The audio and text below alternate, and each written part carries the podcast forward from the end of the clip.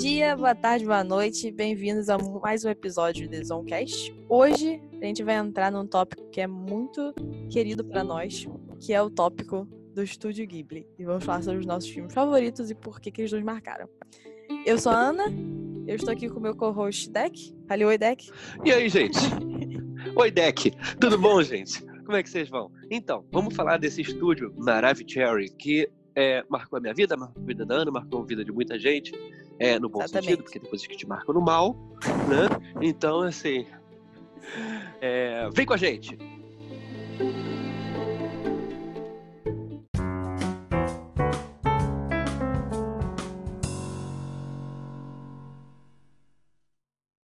Então, o Estúdio Ghibli, como a- não sei se muitas pessoas sabem, mas ele é um estúdio de animação japonesa.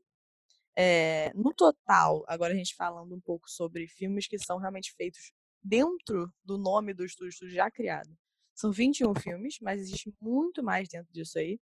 É, existe filmes pré-produção do estúdio Ghibli, existe filme co- co-criação com outros estúdios, existe filmes para TV.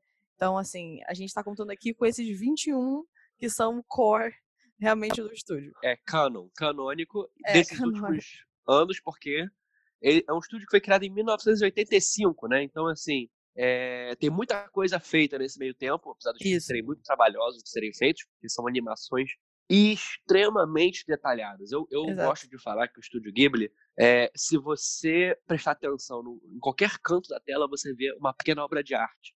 É muito Não é? maravilhoso. Eu acho que é, qualquer Isso- pessoa que quer, que, que, que é artista, olha para qualquer filme do Estúdio Ghibli, ela consegue olhar uma coisa incrível e inspiradora a cada quadro. Isso. E na realidade isso diz muito também de como ele surgiu, né? Porque a gente tem o gênio da animação que é o Miyazaki, e ele junto com o Takahata, se eu acho que eu tô falando certo esses nomes, me desculpe se eu estou completamente arruinando o nome de- dessas pessoas. É, ele já não trabalhava somos um japonês, gente.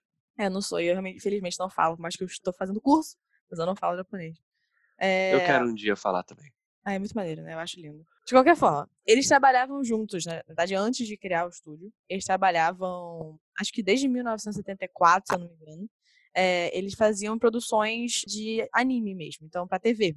Então, o Takahata, que ele dirigia, ele fazia a parte de direção, e o Miyazaki fazia todo o trabalho de desenhar layout. Então, assim, ele realmente tinha já. Eu falo que ter essa base, ter uma coisa artística maravilhosa em cada frame, é porque ele realmente fazia um trabalho praticamente sobre-humano para conseguir desenhar detalhadamente cada, esse, cada layout para animações, que tinham um frame de, de tempo de divulgação muito mais curto do que um filme. Então, na verdade, isso foi uma coisa que Exato. levou eles a quererem fazer esse estúdio. Tipo, a gente precisa, se a gente quer fazer as animações de alta qualidade, que é o que a gente está querendo mesmo, a gente precisa de uma mídia em que os prazos sejam um pouquinho menos apertados. Então, É, que porque senão você fica que nem a Hanna-Barbera, que só muda a boca do personagem, o fundo repete, isso. né? E fica, e fica aquela coisa que já tá tudo pronto, né? Não fica com uma. Fica, fica, le- fica engraçado, fica interessante, só que não é bonito, entendeu? Sim. Não é aquela coisa incrível, não é aquela coisa que você olha e fala assim, olha aí. Não tem. arte. E vé- é engraçado porque se você for ver os filmes pré-Estúdio Ghibli que eles fizeram juntos, algumas animações, você vê que os personagens, é o que você falou, os personagens são muito similares uns aos outros. Você muda uma- algumas coisinhas, mas eles realmente, o estilo de cabelo, o estilo de... é, Na verdade, até hoje são muito parecidos. Eu tava percebendo isso. Que e- e tem, tem o rosto do Estúdio Ghibli, né? Já percebeu? Tem. Tem o rosto muito. masculino do Estúdio Ghibli e o Existe- rosto feminino do Estúdio Ghibli. É, existe forma, tipo, existe tipo, curso de animação pra você desenhar no estilo do Estúdio Ghibli. Então, assim, realmente eles fizeram uma marca Exatamente. de como desenhar. O que, não, o, que não, o que não significa nada, porque todos os estúdios têm suas marcas de desenho. Você olha pra Disney, você olha, esse rosto é Disney. Você olha pra Hanna-Barbera, você fala, esse, esse rosto é Hanna-Barbera. É, é, existe uma Você consegue aí. identificar. Porque a Disney, ela já mudou bastante nisso, né? A Disney tinha um estilo 2D Sim, muito sim. característico, e agora tá no 3D junto com a Pixar. A gente tá entrando em outra parada aqui, mas realmente... É, vamos falar est- estilo Pixar, fica mais claro. É, o estilo Pixar, o 3D do estilo Pixar, né? Ele é realmente muito característico. É, E aí, eles criaram milhões de animações, que a gente vai falar aqui, eu tô falando do Estúdio Ghibli, óbvio, e a gente entrou em Pixar, mas tô falando do Estúdio Ghibli. É, uma delas foi a Um única- dia. única animação não estadunidense que ganhou o Oscar. Então, isso é super relevante. Sim, É, que é o filme da minha vida. É o filme da minha vida também, marcou muito. Eu quero até de, depois entrar nesse, nesse momento uhum. e descobrir esse mundo maravilhoso que foi com essa animação. É, uhum. E aí é isso, eles se juntaram para criar esse estúdio e eles lançaram primeiro é, o primeiro longa deles, que acho que foi em 1986, se eu não me engano, que foi o Castelo do Céu.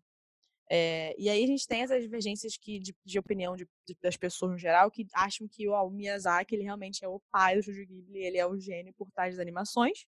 E ao mesmo tempo a gente tem o Takahata tendo a animação considerada melhor do Studio Ghibli. É, assim, pela maioria, não necessariamente a minha opinião pessoal, mas eu concordo que é muito bom, que é o Túmulo dos Vagalumes, que a gente também vai falar um pouco sobre, sobre ele né, durante esse podcast, que é, na verdade, do. Takahata, não é do Miyazaki. É, é porque eles se alter, intercalam, né? Algum, alguns eles são produtores e roteiristas e tal, e outros, entende? Eles ficam trocando de posição, mas eles, geralmente eles estão no mesmo filme de alguma forma. É. Na verdade, eu tô falando aqui de direção, né? Como direção, esse filme é dirigido pelo Takahata. É porque, pelo que eu entendi lendo um pouco da história deles e o que eu conheço dos, anos, ele é mais focado em direção. É, enquanto o Miyazaki ele é mais focado na parte artística. Então, e, e, existe uhum. também uma dinâmica diferente da, dentro das, das, das, histórias que eles criam, em qual o Miyazaki ele é muito focado na parte que, é, que a gente estava até falando um pouco antes de começar a gravar, em relação à natureza, em relação à relação humana com a natureza. Então sempre tem elementos mais místicos, sempre tem elementos mais sobrenaturais, digamos assim, nas animações. Aquela visão shintoísta também é muito clara, né? Exato. Aquela coisa, uma coisa mais um animismo de é, anti-industrial, né? Uhum. E uma coisa mais de retorno a raízes daquela, daquele folclore natural, né? Exato. Aquela questão de que tudo é vivo e tudo é grande, é tudo lindo e tudo importante. E eu Ficou acho até parecendo isso... uma poesia do. É lindo. Uhum. E eu acho que isso é, inspira muito mais. e eu acho que isso inspirou muito mais as pessoas a, a, assistirem. Eu acho que isso causou esse afeto maior com o Miyazaki do que com o Takahata, que o Takahata, pelo que eu entendi, ele é muito mais pé no chão, então ele faz coisas muito mais, é, acaba sendo mais lento, né, a dinâmica da narrativa, então as pessoas acabam colocando os filmes deles um pouquinho abaixo na lista de melhores filmes em relação aos filmes do Miyazaki. Então. Fica filme europeu, né? Alguns ficam com é, coisa mais europeu, europeu. Né? filme europeu é mais esse lento. Filme, esse filme do Túmulo dos Vagalumes, ele é muito perguntado porque é considerado uma das melhores animações sobre, sobre guerra já feitas. Então... Inclusive, a gente pode começar falando dele.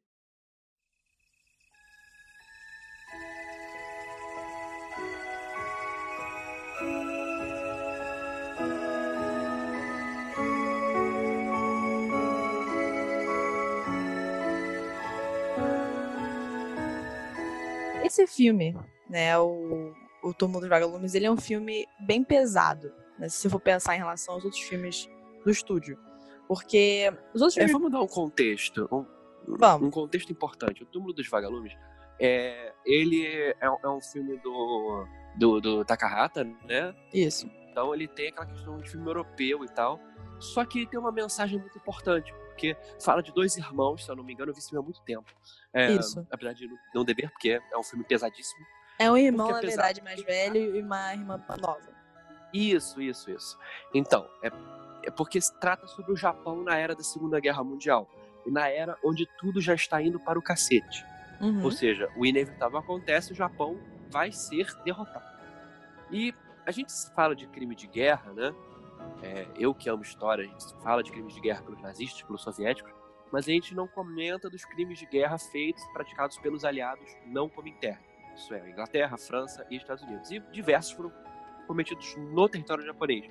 Não estou falando exatamente da bomba atômica, que tem tudo a ver com esse filme. Exatamente, é mas, é sobre assim, isso. É bombas de fósforo, bombas de fósforo queimaram Tóquio, Kyoto e diversas cidades que causaram furacões de chamas, literalmente furacões de fogo, é, durante dias e dias e dias e dias. Então, assim, os mortos foram incontáveis. Crimes de guerra, né? E esse filme fala sobre essa sobre uma visão desses dois dessas duas crianças em meio a essa barbárie que vai acontecendo. Você vê essa ingenuidade sendo transformada nesse terror que é uhum. é a guerra. Exatamente. E aí, na realidade, esse filme já abre com uma cena assim que eu lembro que é bem. me marcou bastante, foi bem pesada. Que é. Se eu não me engano, eu também vi esse filme tem um tempinho, mas se eu não me engano, já é o próprio protagonista, né? Que é um dos irmãos, já vendo ele mesmo morto numa estação de trem. E o corpo dele, tipo, decompondo, né? E, e as pessoas passando como se fosse sexta-feira, porque você cria isso, você cria essa. essa né, desumanização da guerra, porque a guerra traz isso. É, sendo eu lembro que foi uma coisa muito chocante e que você não espera, na verdade, porque é aquilo, como esse filme pode ter sido antigo, mas eu vi, quando eu tinha visto os outros filmes do Estúdio Ghibli, foi um choque para mim no sentido de que todos os outros têm esse quê ainda meio infantil, né? Por mais que fale de coisas muito intensas, e tem vários filmes que tratam de assuntos mais adultos, né, como o próprio Totoro que a gente vai falar depois, você tem toda essa essa esse detalhamento infantil, né? Aquela coisa do público. Ser uma coisa Sabe, Ana? E eu tava pensando, caso... é, o, o estúdio Ghibli, ele é muito história dos irmãos Grimm, né? É. Ele tem, ele é uma coisa que tem uma coisa muito infantil, só que ele fala de coisas muito sérias. Uhum. Então, geralmente é uma visão idílica e ingênua, não é infantil, ingênua de algo muito sério. É isso. É geralmente é exatamente isso. E eu sinto que nesse você perde um pouco disso, porque você realmente mostra as coisas acontecendo. Em vez de ter a visão é, da, das, das crianças do que está acontecendo, a coisa grande, é, do, né? É, você tem essa visão infantil, mesmo que esteja acontecendo coisas muito pesadas no background da história. Nesse caso, não. Nesse caso, você realmente tem a realidade como ela é. Então, você é, é um choque um pouco grande quando você vê o histórico do estúdio. Mas é um filme incrível. É, e aí, nesse primeiro, nessa primeira cena que já acontece isso tudo, você tem isso, você tem. Eu lembro dessa cena me marcou muito, então eu lembro dela bastante que tem, é, acho que não me engano é o faxineiro, é, que está ali trabalhando na, naquela estação de trem, que, que olha o corpo e fala, tipo, tanto faz, joga isso fora. E é como se realmente nada daquilo significasse nada. Sabe? É como se a guerra cria esse, essa, é, esse momento de que as pessoas realmente viram corpos e que é isso aí, não tem o que esperar. Então, eu falei muito da cena, mas falando sobre a história realmente do que acontece, como você falou, são dois irmãos, né? Um irmão mais velho e uma, uma criança, que elas eh, são é, levadas para morar com a tia é, delas quando a mãe morre e o pai, que é o marinheiro, está em guerra. Então, eles vão morar com, com a tia. E, assim, você já tem. É, é, meio que o dia a dia desse, desse povo tentando sobreviver durante a guerra. Então, tem essa coisa um pouco de ah, vida normal, cotidiana, mas com a guerra acontecendo ao redor deles. Então você tem cenas de violência extrema, você tem bombardeios, você tem tudo isso acontecendo. É, e ao mesmo tempo você tem os impactos daquelas situações de pessoas comuns é, que estão vivendo durante a guerra. Então o foco do filme não é necessariamente no conflito em si, mas em si daquele, daqueles, daquelas pequenas situações que as pessoas têm que viver enquanto a guerra né, rodeia elas. É, então, na verdade, em vez de trazer uma visão explícita para a guerra, você está mostrando aqueles rastros de destruição que, que os eventos que esse evento traz. Então ele é bem interessante. Exato. Porque ao mesmo tempo, por exemplo, é, que filmes hollywoodianos estão querendo abordar esse tema também, dessa forma, mas eles têm esse, ah, falar sobre o imperialismo americano e por que, que nós somos os bonzinhos da história, você sabe, você, pessoa agora vendo o filme, você já sabe que, que o Japão é, tá do lado, se a gente quer botar lado bom, lado ruim, do lado negativo, porque eles se aliaram aos nazistas. E a, a gente concluiu isso no, no episódio 4, que, Exato. que, que evil é o lado que tira a democracia ou tira Exatamente. a liberdade pessoal. Exato. E nesse filme, em nenhum é. momento eles querem colocar essa bandeira. Nem, nem, tipo assim, não é um filme para mostrar, ah, coitadinho de nós, ou ah, ou mesmo até retratar os americanos como forma positiva ou negativa. É um filme literalmente mostrando o que é. E isso é, é bem. Porque legal. os japoneses eles são muito orgulhosos com a questão da guerra. Eles não gostam de se ver como é, derrotados, assim, humilhados. Eles não gostam. É uma coisa que, na verdade, a rediscussão da Segunda Guerra Mundial no Japão está muito mais atrasada do que a da Alemanha, por exemplo. Uhum. Eles não têm uma rediscussão muito cumprida por causa de orgulho nacional. Exato. E isso reflete muito até hoje. Exatamente. Então, o filme, ele, ele mostra isso, como ele está mostrando realmente as relações humanas e não somente a guerra, é muito mais do que a situação de perda do que esses irmãos têm. Então, eles perdem a mãe para a guerra, eles perdem o pai para a guerra. No, no, fim do filme, a gente mostra que o pai também vai morrer, mesmo que estão lutando ele morre também. É, a tia, se não me engano, chega um momento que ela não tem mais como dar de comida para essas crianças, é uma, é uma, situação muito delicada.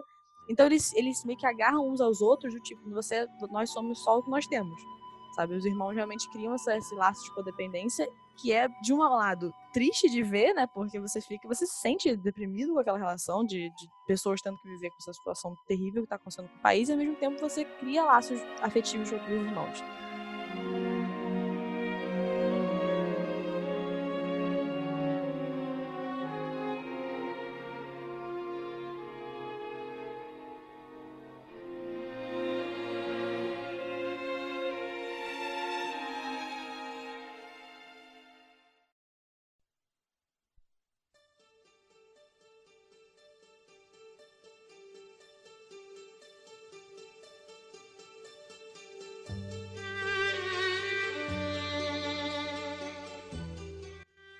Um outro filme, que eu acho que a gente já mencionou anteriormente, até fiz um paralelo do que a gente estava falando, que é um filme que eu acho que é o que mais marcou, mas não pra gente, né, da nossa geração, mas que mais marcou o estúdio. Eles usam até como logo deles e tal, é meu amigo Totoro, né? Ou Totoro. Não sei como é que seria a pronúncia perfeita. Eu chamo Totoro. Totoro. Eu chamo Totoro. É... Totoro. Totoro. Totoro. Totoro, se você falar em espanhol. Aham. Uhum e Totoro PTBR. É, não é a porta de fundos. é, então, essa história é uma história tecnicamente leve, no sentido de que é uma história pra família toda. Não, deixa, deixa eu colocar meu ponto. Deixa eu colocar meu ponto. Eu, assim, por mais que seja uma situação muito ruim que a família esteja passando, né? Qual é a história desse filme? É, a história são duas irmãs, que elas são filhas de um professor, e a mãe tá internada no hospital, é, numa local que não explica direito exatamente durante o filme, mas é um local meio rural, né? Ela tá internada num hospitalzinho que é no meio de várias plantações, então é longe da cidade grande, que é de onde eles são originalmente. Então o pai, junto com as filhas, se mudam para uma casa que parece que é uma casa super tradicional e que tá um pouquinho abandonada, no meio da cidade rural.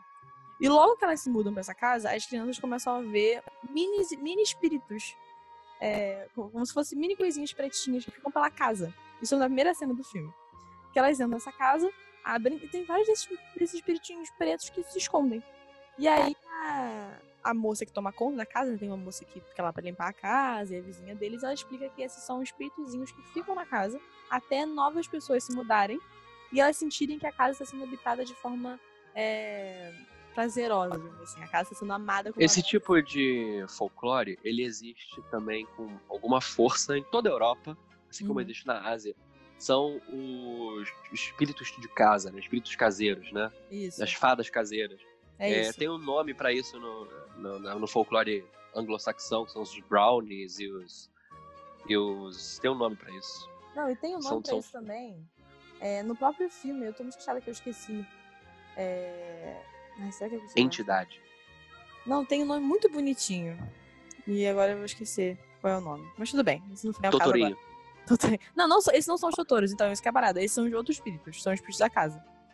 E aí, eles... Né, Diabo. Tadinho. É Mitsu, Mitsuki alguma coisa. E aí, isso é, literalmente não tem nada a ver com a história. É como se fosse um prelúdio para apresentar para vocês que nesse filme vai ter espíritos. Vão ter coisinhas e isso é lidado de forma super tranquila. Tipo, o pai que fala com as filhas, a moça da casa explica pra elas, e tudo é lidado com uma forma super tranquila. Tipo, realmente. Volto a dizer, os japoneses, eles são é, é, budistas e shintoístas. Então, de todo modo, eles acreditam em entidades e espíritos, né? Exato. É, o Japão, ele, ele, é, ele é cingido de baixo a cima de diversos pequenos e grandes templos e recintos para deuses e entidades. Que é isso que a gente vai falar quando a gente for falar de Princesa Mononoke e de Viagem de Chihiro, que inclusive. Ah, é, Aí é, segue isso, porque o Japão, isso é muito cultural no Japão. Imagine você como se o Brasil inteiro tivesse uma raiz ainda maior de um de um banda, candomblé, é, tradições indígenas, entende? Exato. Eles é, são muito fortes. É como nisso. se fosse isso. Então, isso é, como disse, é como se fosse um prelúdio para isso tudo que vai acontecer.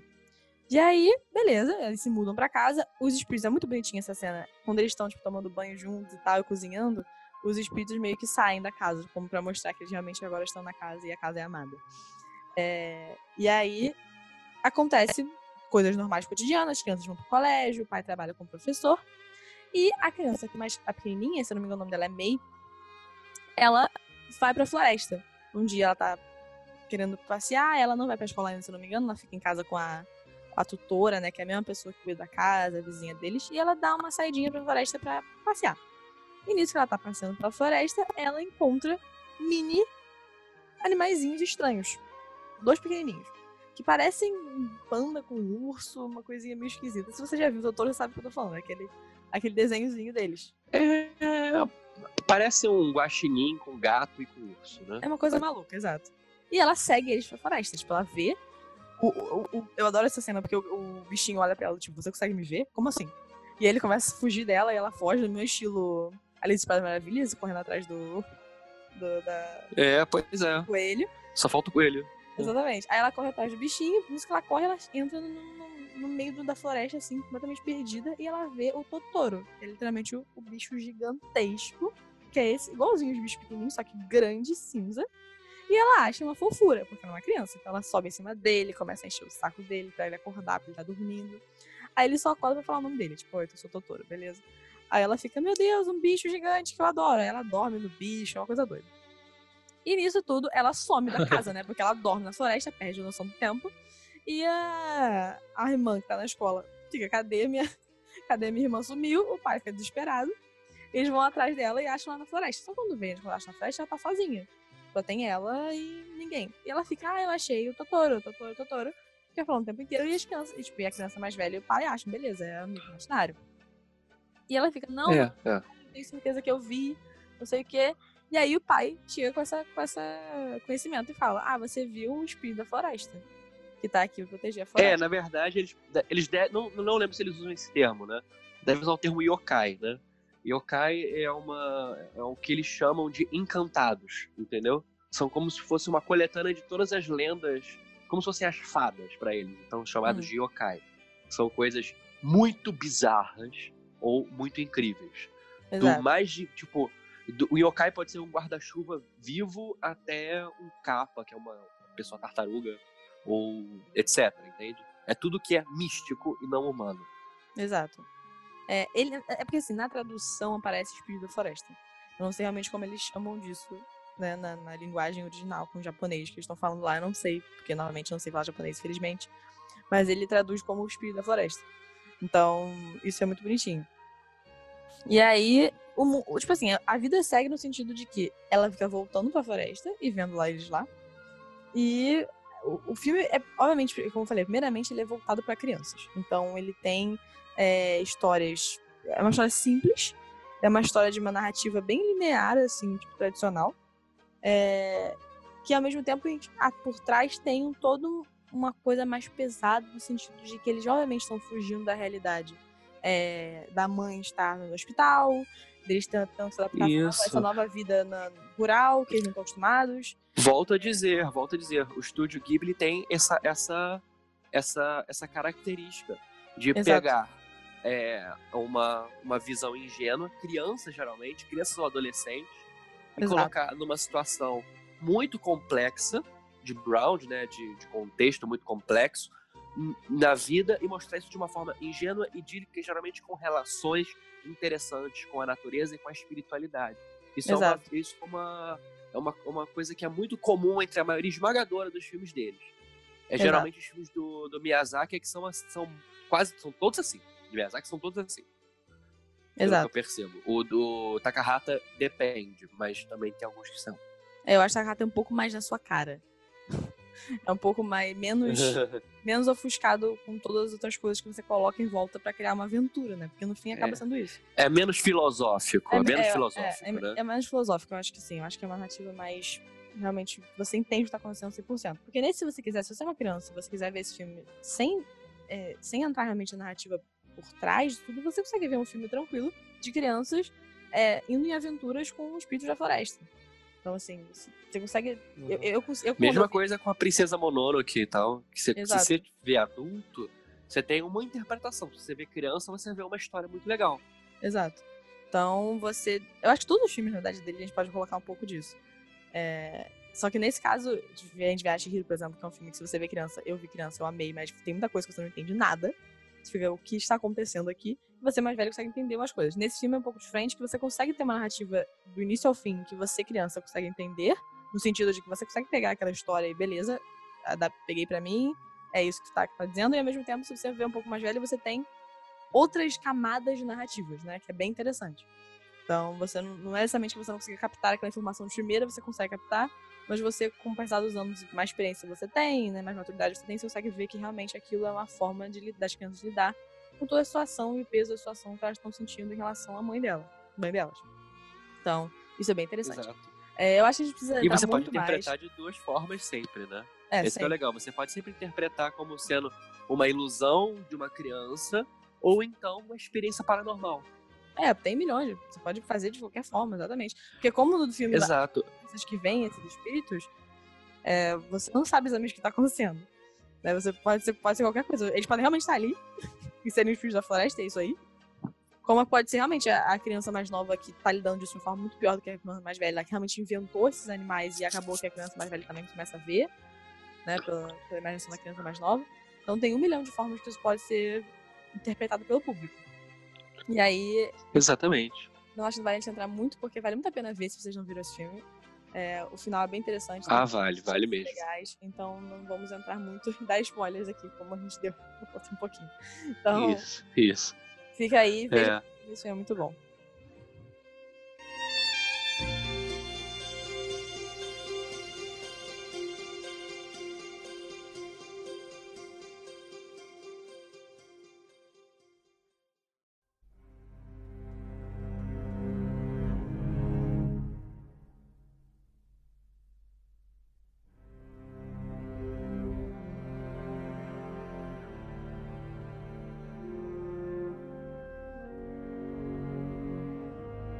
Então, gente, eu acho que como eu mencionei várias vezes, agora a gente pode falar de Princesa Mononoke, né? Isso, vamos.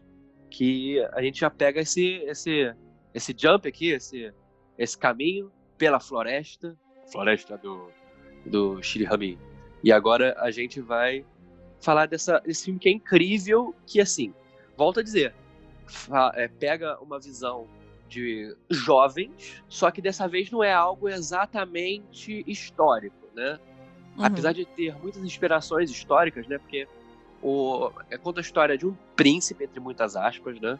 Ele é mais um, um, um, uma liderança de uma, de uma tribo, né? Isso. Que do norte japonês, porque as inspirações para essa tribo, na verdade, são uma tribo chamada de Ainu. Os Ainu, no norte do Japão, na ilha de Hokkaido, eles são uma tribo que não, não faz sentido. Isso. Por quê? Porque eles não são japoneses, eles não são europeus, eles não são sino-asiáticos, eles não são coreanos, eles não são nada. Eles são literalmente um, um, uma tribo que tem mais relação com africanos do que qualquer, outra, qualquer outro tipo de etnia. Só que eles Exato. são brancos. Não, não faz sentido. É, conta a história desse, desse príncipe, dessa etnia, viajando porque há uma corrupção a nível espiritual tal, que tá danificando a, a, a, região dele, especialmente a carne dele, né? Porque ele foi, ele foi defender a tribo dele de um ataque de um demônio, um yokai demoníaco. E ele é amaldiçoado, então ele tem que descobrir a fonte dessa maldição.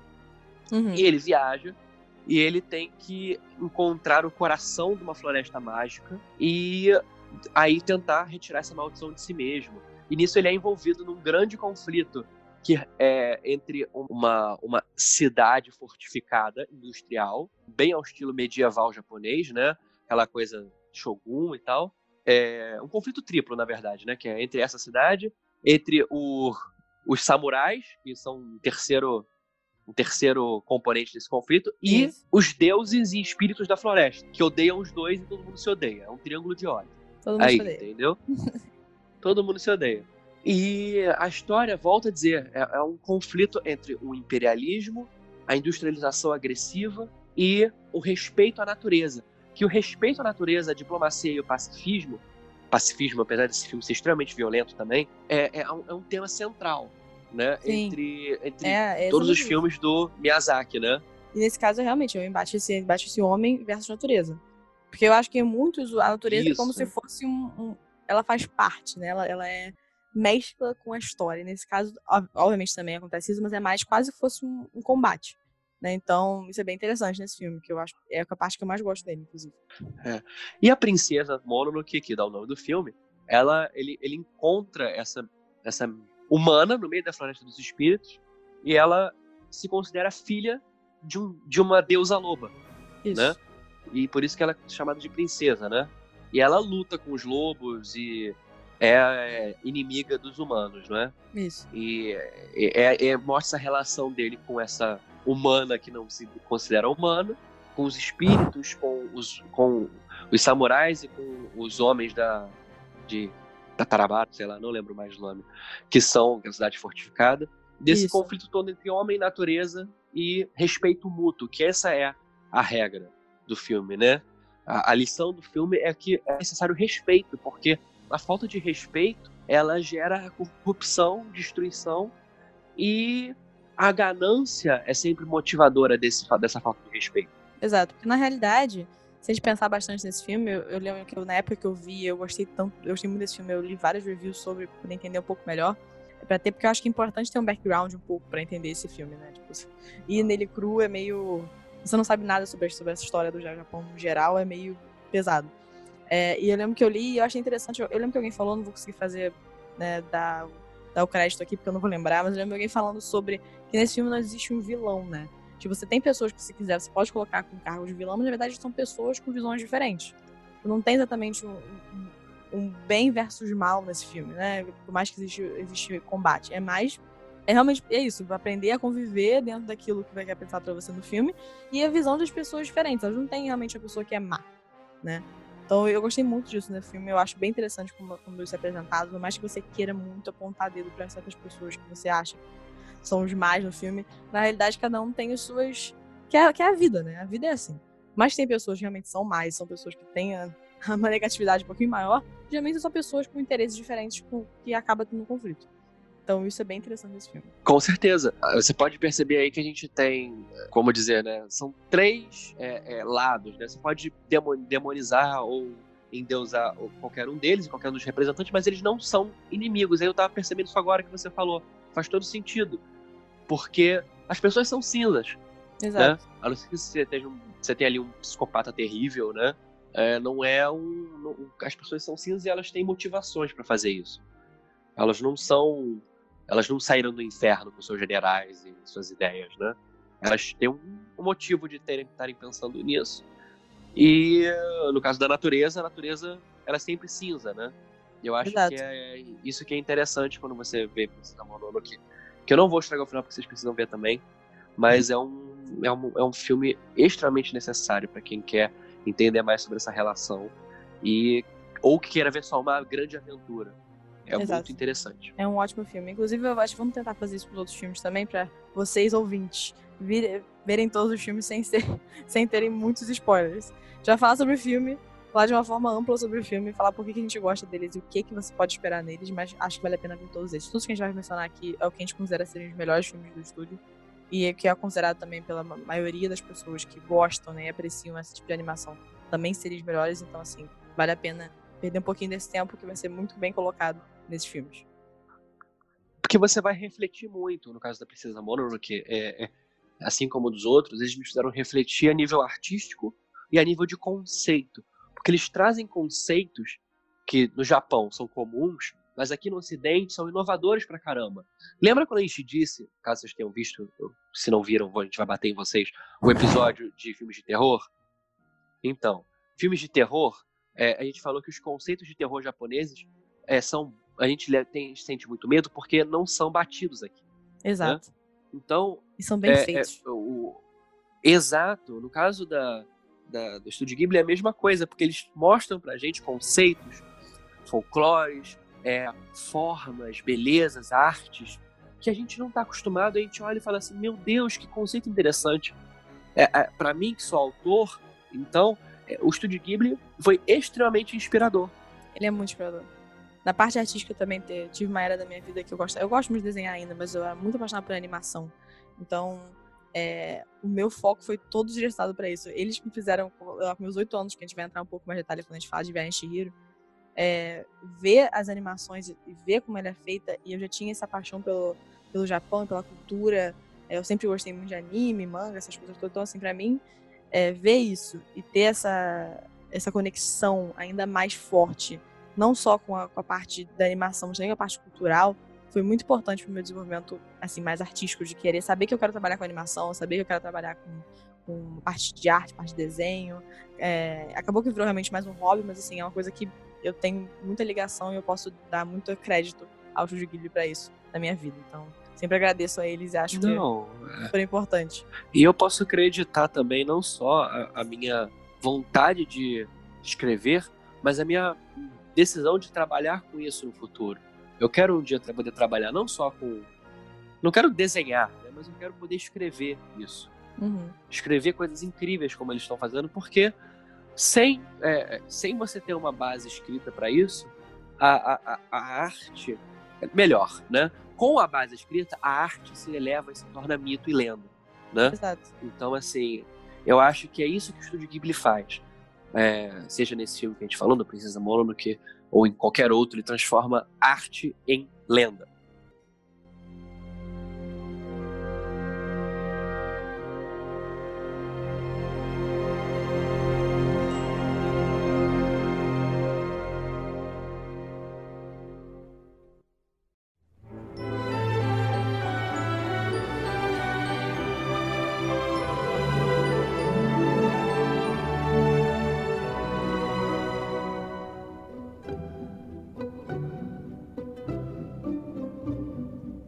Meu filme favorito do Studio Ghibli, é, por incrível que pareça, não é o que mais me marcou, é Os Serviços de Entrega da Kiki. É um filme incrivelmente despretensioso. Ele é super. Fofíssimo, tipo, né? Fofíssimo. A história é super simples. Inclusive, eu revi ele ontem pela 15 vez. É, e ele é baseado num livro, na realidade, esse filme. Acho que alguns são, alguns filmes do Studio Ghibli são. Acho que na maioria, mas bastante, na verdade, são baseados em livros. É, mas esse é um deles. Ele, se não me engano, é o terceiro filme. Ele é logo depois do Meu Amigo Totoro. E ele é de 1989, eu tenho aqui os dados, porque ele realmente ele tem essa cara de ser um filme mais antigo. Ele, ele é o quarto. Quarto filme? Então tá aí. É, porque você ignorou o Castelo do Céu primeiro. Ah. Olha aí. Tadinho. é, então, esse filme, na verdade, ele é bem, é como eu disse, é uma, uma linha bem básica de história. Ele é bem infantil. Ele, ele é um filme que eu vejo quando eu quero me sentir bem. Então, ele realmente me dá muita alegria. É, a história é básica, é Kiki, né, a principal. Ela é uma bruxa, então o filme é, é, focado um pouco nisso. Só que não tanto, ele é menos do que você espera, lendo um pouco da, da sinopse do filme, né? Então, ele fala menos de bruxaria do que ele deveria, digamos assim, quando ele coloca essa base como a pauta do filme. Mas a ideia é que ela é uma bruxa, ela tem 13 anos. Existe uma tradição entre as bruxas, você entende isso, né, quando ela tá funcionando com a família, de que quando a pessoa faz 13 anos, ela tem que sair de casa numa lua cheia e ir para encontrar uma cidade, uma outra cidade que não seja dela, para poder treinar. É como se fosse um estágio. Ela tem que ficar esse ano ajudando a cidade com, com as poções ou com as magias específicas que a cidade precise. É... Tem que virar a benzedeira. É isso, tem que virar a, a bruxa da cidade. Tem que virar. A benzedeira, a véia benzedeira da cidade. A véia benzedeira da cidade. Exatamente. E aí você fica um ano fora de casa para treinar os seus poderes e você volta poderosa. E você entende logo no primeiro, nos primeiros minutos do filme que ela, quando ela tá indo em busca de uma nova cidade, ela encontra uma outra bruxinha voando e ela meio que conversa. E essa outra bruxinha parece bem mais avançada, assim, ela tá no final já do estágio dela, e ela fala: Ah, você já descobriu qual é o seu, poder principal? E, e aqui fica, tipo, poder principal? Não sei nada disso, sabe? Tipo, ela é... Eu só sou uma estagiária, o que, é que eu tô fazendo aqui? Ela é muito ingênua nos poderes e ela realmente não entende direito o que ela pode fazer e o que ela não pode fazer. E ela tem o seu gatinho preto, igual todas as bruxas. Todas as bruxas têm um gatinho preto. O dela é o Didi. Então é Kiki e Didi. Didi! Didi! É porque é Gigi, né? É J-I-J-I, só que eles uhum. falam Di. Não, o gato Didi, o gato Didi agora. Me diz que tem uma gata menor chamada Lili, por favor. Não tem, coitada da gata. Só falta o gato Bussum, o gato Zacarias. Cara, mas tem uma, tem uma. A gata que é namorada do Didi, eu acho que é Lili. Sem sacanagem. Ai, meu Deus, não pode. Não Na pode. animação, eu tenho que não pode. certeza, mas tem isso, porque tem. Esse é um plot da, da história, né? Que, a, que, o gato se apaixonou por uma da gata e tal. E a gata é linda, maravilhosa. Eu acho que é Lili, a gata. é... Não, não pode, não pode. Se for Lili, não pode. Lili tem que ser a filha. Ai, tadinho. Aí o que acontece? Né? Ele, ela acha uma cidade por acaso, uma coisa muito maluca. A, a, tem uma, uma chuva, ela cai dentro de um, de um trem, aí ela dorme no trem, aí o trem anda até uma cidade litorânea. E ela acorda na cidade litorânea, que é maravilhosa, é tudo que ela quis. Ela sempre quis ir pra uma cidade perto do mar. Então ela vai, né? Perto do mar. E ela quer criar seu próprio negócio, né? Chegar lá e.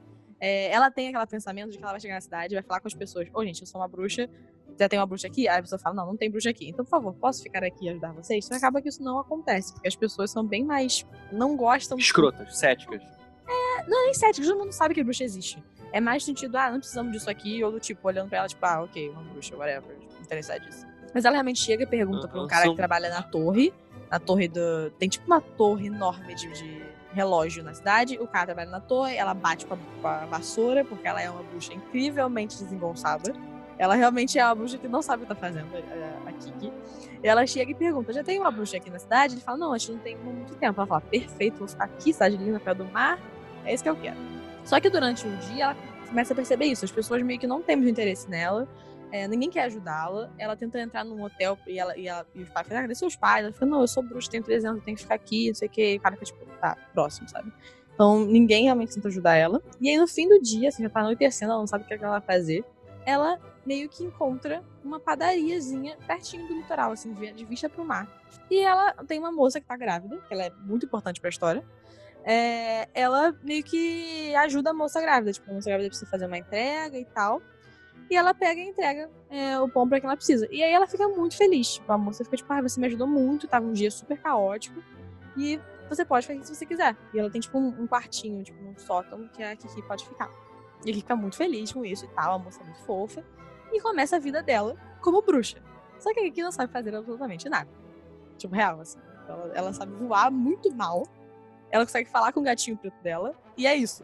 Tipo, ela é uma bruxa muito das, das chifrinhas. É, tem que invocar Satanás. Ela não consegue invocar Satã. Não consegue fazer nada. Tanto que ela tava indo embora da cidade dela, a mãe dela fala isso. Ela nem aprendeu a fazer poção ainda, ela já tá indo fazer o estágio. Tipo assim, ela realmente não sabe fazer nada. E aí, quando ela tá nessa cidadezinha, ela descobre que existe muitas necessidades de entregas na cidade. Tipo, levar uma coisa do ponto A ao ponto B. E ela tem uma vassoura que voa. Então é muito fácil ela pegar uma coisa e levar do ponto A ao ponto B. Então, Foi assim que nasceram as entregas de drone. Foi exatamente. É, cara, real. E aí ela literalmente vira pra moça e fala: Olha, querida moça da padaria, que eu esqueci o nome agora. Eu posso fazer entregas pra você. Janaína. Pros seus clientes. Você fala Janaína. Janaína, eu posso fazer entregas. E a Janaína fala: ótimo, eu preciso muito disso. E ela começa a ter vários clientes, vários clientes. Tipo assim, é muito maneiro. Só que a, coisa mesmo que mais pesa, né, né, nesse, a sideline, né, o side, o plot, plot B do, do da história é que. Cara, encontra... antes de você começar um plot B, Fale. imagina isso aqui no Rio de Janeiro. Uma Se isso não ia ser cooptado imediatamente pelo PCC. Cara. pra fazer é, entrega de droga. Coisas surreais, cara. Isso seria literalmente um aviãozinho. Seria. Seria um aviãozinho. Vamos Literalmente. É porque essa história se passa, se passa em 1950, então não tem nada ainda. Tipo, realmente, não tem nada. Só é, tem ópio. Tem, na verdade, e é uma história não no sei. mundo paralelo, em que é um universo assim, alternativo, que não teve Primeira nem Segunda Guerra Mundial. É, e existe ainda aqueles Zeppelin, sabe? Na cidade.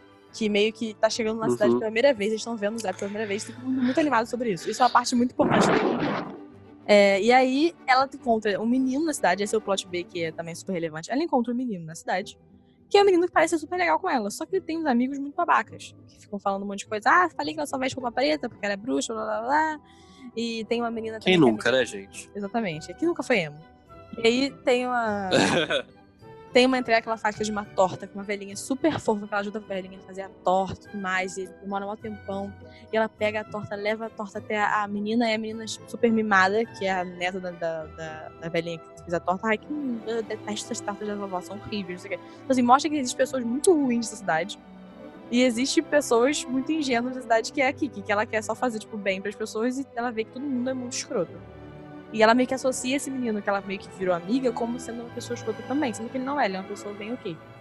E assim, sem querer falar toda a história inteira do filme aqui, mas a, base é a seguinte: é ela tentando encontrar os seus poderes, perdendo um pouco quando ela começa a ver essas pessoas, mesmo ela fazendo o melhor dela, ela não consegue, tipo, criar vínculos reais e realmente se estabelecer na cidade. Ela começa a se sentir que os poderes dela são completamente relevantes, então tem um momento que ela não consegue mais voar, ela não consegue falar com o gato, porque ela começa a perder literalmente os poderes por ela não pensar nela mesma. Isso é bem interessante na discussão do filme. É, e aí, uma coisa que eu não gosto muito no filme é que ele acaba com uma situação clímax enorme, de uma situação de perigo muito desnecessária para a linha que ela tava traçando, sabe? O filme é super tranquilo, poderia ser só a descoberta dela, e aí ela tentando realmente voltar aos poderes. Não dava desse momento crítico final, que acontece quando Momento americano. Aqui. Exatamente, não precisava desse, desse final, é, que eu também não vou contar, porque eu acho que vale a pena ver o filme, é muito legal esse filme. É, ele pode ser um pouco lento às vezes também, porque tem esse quê de ela se descobrindo aos poucos. Ai, gente, olha, eu vou falar uma coisa, vou, vou fazer um parênteses. Gente, desculpa, se você vai ver Estúdio Ghibli, olha, se você quer ir no cinema e você quer ver coisas rápidas, vai ver Velozes Furiosos, cara. É. Porra. É porque tem filmes é. do Estúdio Ghibli não, que não são muito lentos. bons. Não, filmes bons, gente. O filme do Estúdio Ghibli você tem que degustar.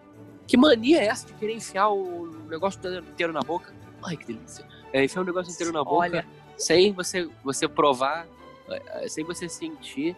Gente, deguste o filme. Eu sei que tem alguns filmes que estão lentos demais. Não é o caso.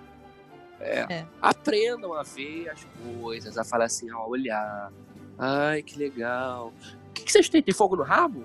Exato, é isso mesmo. Ah, pelo amor de Deus. E aí, Desculpa, eu acho que foi, assim, um, foi uma pistolagem. Mas foi um bom parênteses. É, e na realidade o filme, por mais que tenha esses elementos né, fantasiosos, de magia, de bruxaria e tal, na verdade é um filme sobre amadurecimento e ela se descobriu. É o, é o tal coming of age, né? Que a gente gosta de uhum, falar. Uhum. Coming of age. É um filme coming of age, é muito legal.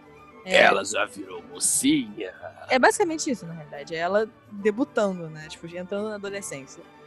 E aí tem tudo isso de lidar com sentimentos, ela tem que morar sozinha, tem que fazer as coisas sozinha, que ela não tá acostumada a fazer. Então, é bem legal. Então, assim, existe. Eu já li algumas reviews falando que talvez a magia no filme também pode ser lida com puberdade. Então, isso é uma coisa interessante. Você consegue fazer os paralelos. Legal, sabe? a magia de você ganhar espinhas. É isso. Coitada, gente. Eu imagino que seja um problema. e aí. É, interessante. E é um filme muito. Assim, é o meu filme favorito do Studio Então, eu sugiro que todo mundo veja. Fica aqui a minha, minha dica. Isso. Filme maravilhoso.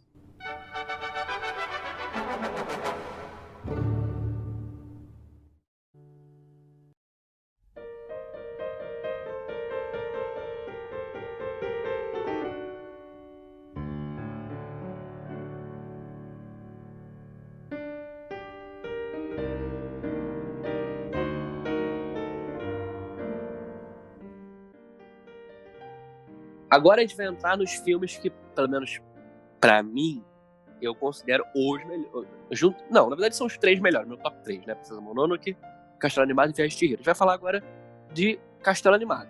Né? Para nós, para House nós, para mim Castle. também. House Moving Castle. Exato. Incrível. Exato, esse filme é muito bom. É, ele volta a dizer, ele pega essa, ele pega essa, essas cidades com culturas diferentes e meio míticas, né? É, essa mistura, que nem da outra cidade, dessa da, da, da, da serviço de entregas Kik, e dá uma versão um pouco mais fantasiosa de steampunk, né? O que, que é o House Moving Castle? Conta a história de uma menina chamada Sophie, uma adolescente, olha aí de novo, a criança. É, né? super caminho Ela trabalha numa Isso, ela trabalha numa chapelaria, né? Ela trabalha com a mãe dela, se eu não me engano. Com né? a mãe dela, isso. Isso. E é, ela vai eventualmente fazer uma entrega de chapéu, não é numa vassoura, ela vai entregar um chapéu, né? E ela é importunada por uns oficiais do exército, se eu não me engano, como sempre, militares fazendo merda na rua.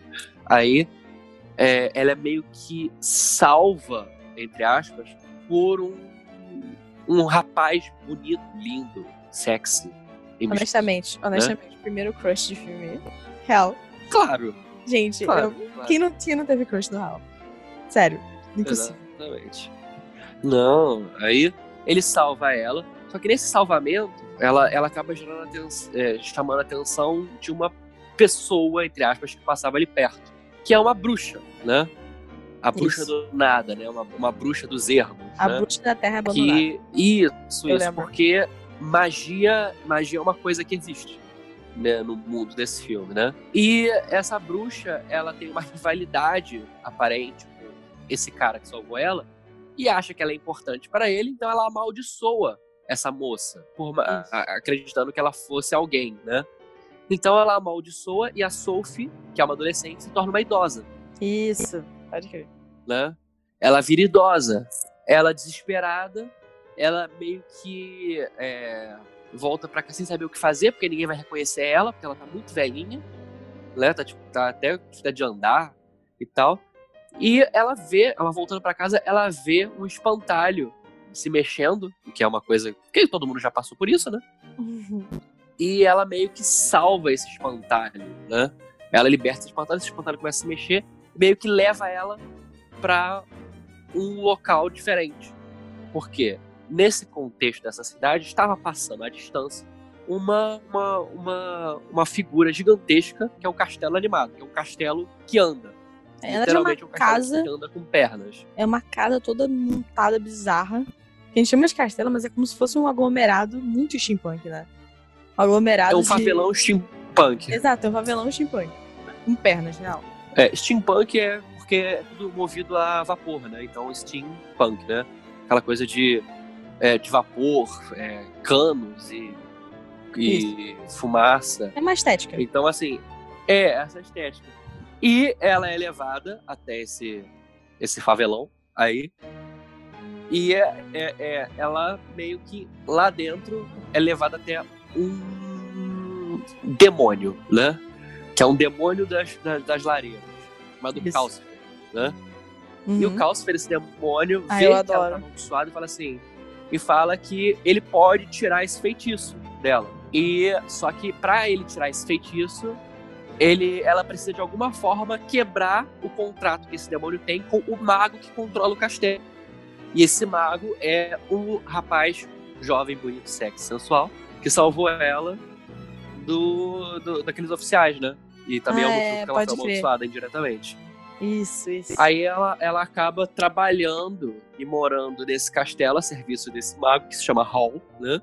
E a, a história fala sobre esses eventos de dentro e fora do castelo, é, mostrando que o Hall é uma figura extremamente complexa, psicologicamente falando, né? E ela tentando se entender como uma mulher mais velha, apesar de ser, na verdade, uma adolescente, né? Volta, hum. é, volta aquele tema que você disse mais cedo, né, Ana? Que é o coming of age, só que ela, que ela, que ela foi pro age demais agora. É, ela age too much. ela, ela ageou muito, sabe? Assim. E eu e... acho que, eu não, como eu vi esse filme tem ah. muito tempo, tipo, eu vi, eu era mais, mais nova, acho que eu tenho que rever agora também para pegar as sutilezas, mas repensando, eu lembro de uma cena que é muito forte para mim, que tem o Hal deitado na cama, meio que mó tempão, e tudo em volta dele, muita coisa, muita tralha. E eu fico pensando se você tem o quê, às vezes, de algumas questões mais de, de de doenças mentais ou coisa assim. Eu realmente não tenho essa noção. Porque existe muito esse toque aí desse filme também. Do tipo, o cara ficava, tipo, muito depressivo. Não tinha um negócio desse? Era, era a maldição que ele tinha. Que mudava isso, a cor, mudava tudo. E aí ele ficava, isso, tipo, isso, na merda bizarra.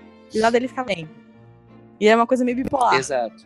Ele é bipolar, exatamente. É uma coisa meio a Bela e a Fera, só que a, a, a, a Fera, que é o Hall, né? Ele consegue segurar a si mesmo como humano bonito com feitiços, né?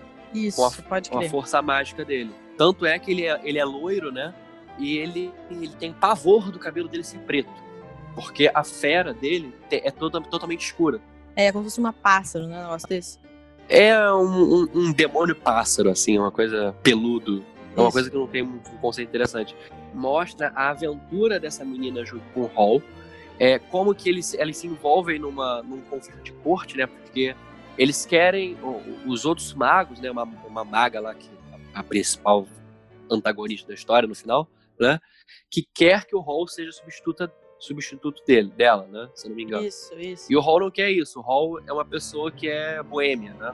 Ele não, ele não quer essa responsabilidade. Preso. Exato, ele não quer responsabilidade. Tanto que a, até a casa dele se mexe. Então, assim. Exato, ele tem cara é, a ideia é o tempo inteiro. E a, a, a, história é exatamente sobre isso. É você aprender a, a, amar, independente da forma da pessoa, a você entender a si mesmo e que as pessoas têm monstros dentro de si. E que algumas controlam e algumas vezes não conseguem mais controlar. Isso. Que é, é, é lindo. E eu acho o conceito da, da, da, da estrutura do, do, castelo, eu acho incrível, porque cada vez que você olha pro castelo, você vê uma pequena coisa diferente. Uhum. Tem uma cena, que é a cena do Hall na, no quarto dele na cama. Que é uma Que você vê. Que você vê uma miríade de coisas. Sem brincadeira, o cara que desenhou aquela cena, ele deve ter demorado umas uhum. cinco semanas para terminar aquilo. Eu penso também, porque, é surreal. É, é uma coisa assim, eu vou, eu vou tentar, não sei se conseguirei, colocar essa imagem no post. Mas assim, é, é uma coisa assim que é impressionante.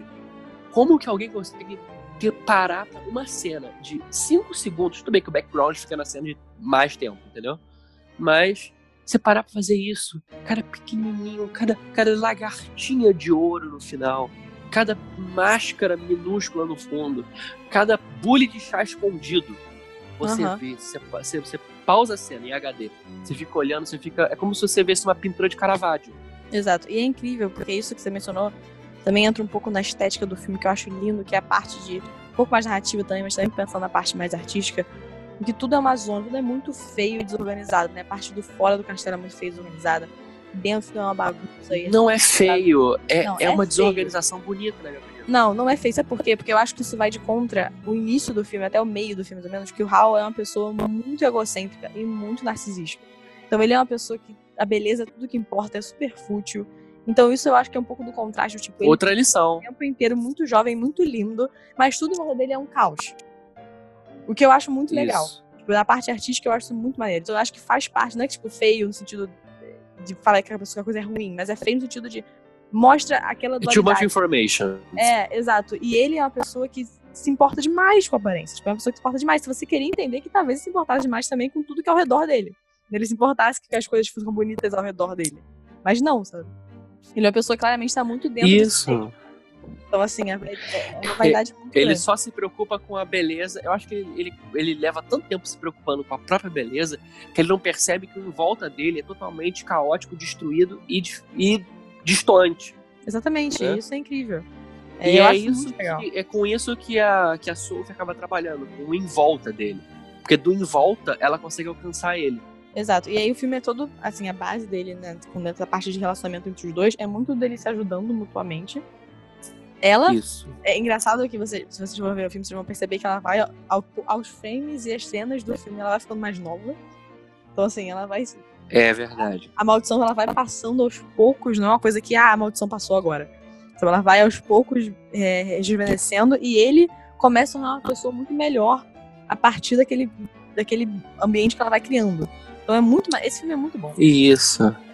É muito Bela e a Fera nesse sentido, realmente. Da, da Bela, Bela que não é Bela, né? Porque ela é uma idosa, uhum. é, totalmente decaída. Transformando a fera, que não é fera porque é lindo, mas que tem uma fera dentro de si, numa pessoa melhor. Isso. É incrível. E se eu não me engano, tem uma questão da maldição dela que é quebrada também com o amor verdadeiro, não é uma coisa assim? É, tem uma parada dessa, mas acho que não sei se é amor verdadeiro, é mais do tipo. É, eu acho que eu acho que é mais um amor no geral. Eu acho que não é. Porque quando a gente pensa em amor verdadeiro, a gente começa a pensar sempre um amor romântico, né? E eu acho que nesse caso. Isso, isso. É mais um amor retribuído. É... Isso, a troca, a troca é, positiva. Exato. Então, ela, é, é, aquela coisa, ela nunca se sentiu pertencente. Eu acho que tem um negócio com a família dela também, que ela nunca se sentiu muito pertencente à família, à cidade. E aí, quando ela encontra pessoas, assim, também eram mais deslocadas, ela sente esse sentimento de pertencimento que ela começa a melhorar. Então eu acho que tem um pouco desse amor sendo um amor meio de aceitação. Então eu acho muito bonito. Esse filme é muito bom, assim. É, fica aí, com certeza, entre meus top 3 do, do Shuji Ghibli pra mim. Foi o segundo filme que eu vi. É, na realidade, então faz bastante tempo, eu já vi há pouco tempo, mas mesmo assim já faz alguns anos, então não lembro todos os detalhes. Mas você pode ver, mesmo tendo vendo tanto tempo atrás, ele ainda me marcou tanto que eu lembro de cenas específicas dele. Tipo, eu lembro de, de, momentos que me marcaram. Eu lembro das, das, situações que me marcaram. Eu lembro de um personagem muito forte.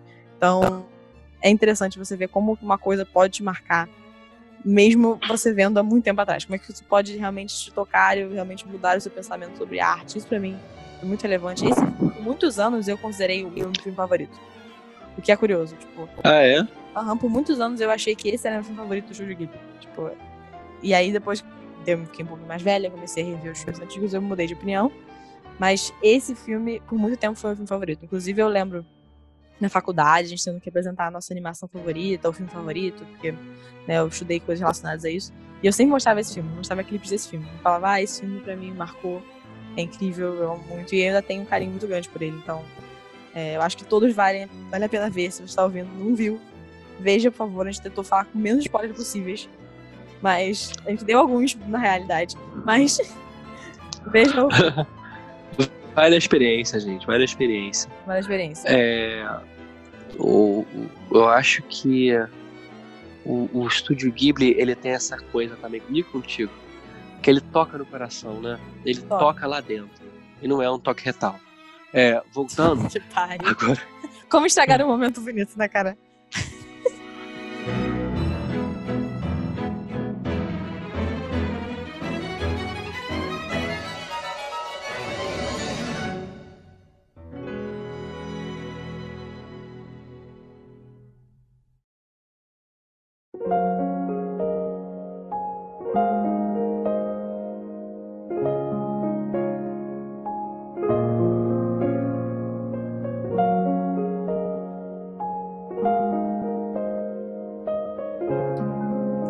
Gente vai entrar no que a gente considera ser o concurso do Shujin. Não, sim.